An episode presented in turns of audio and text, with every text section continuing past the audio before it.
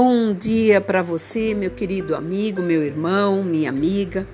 A palavra de sabedoria nesta manhã está em Salmo 145, versículo 13.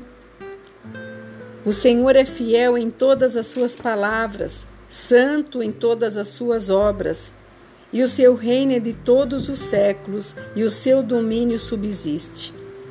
Ele sustém o que vacila e apruma o que estão prostrado. Que palavra maravilhosa! Que palavra de incentivo para nós que muitas vezes estamos aí preocupados em que fazer, de que forma fazer. O reino é dele e é para todo século, é para todo tempo.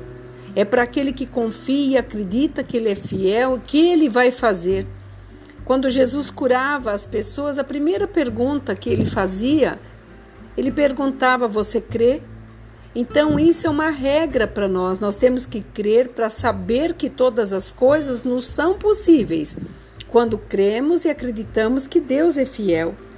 E essa instrução ele traz é de geração em geração. Ele quer que a pessoa seguinte, aquele que atravessar a tua história, a tua vida, você deixe para ele um legado, uma experiência no qual ele verá o plano de Deus a essência dessa transmissão da história redentora da tua vida, daquilo que você passou, daquilo que muitas vezes você teve que chorar, mas você teve que se levantar e acreditar que tinha um Deus acima de todas as coisas.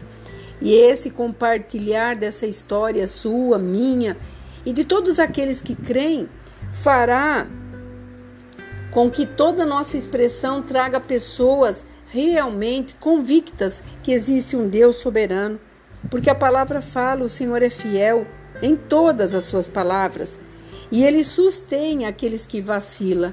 Muitas vezes você está preocupado porque alguma coisa não deu certo, porque você está temeroso que as respostas possam ser não.